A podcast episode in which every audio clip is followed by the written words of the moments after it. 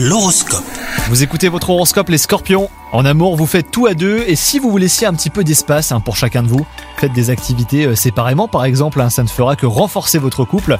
Quant à vous les célibataires, il va falloir patienter encore un petit peu pour être en couple. En attendant, apprécier euh, les nombreux bienfaits du célibat, ça vous fera du bien. Côté travail, il vous arrive de bâcler votre boulot et cela ne passe pas inaperçu auprès de votre hiérarchie. Appliquez-vous davantage et fournissez plus d'efforts, votre réputation est en jeu, attention. Hein.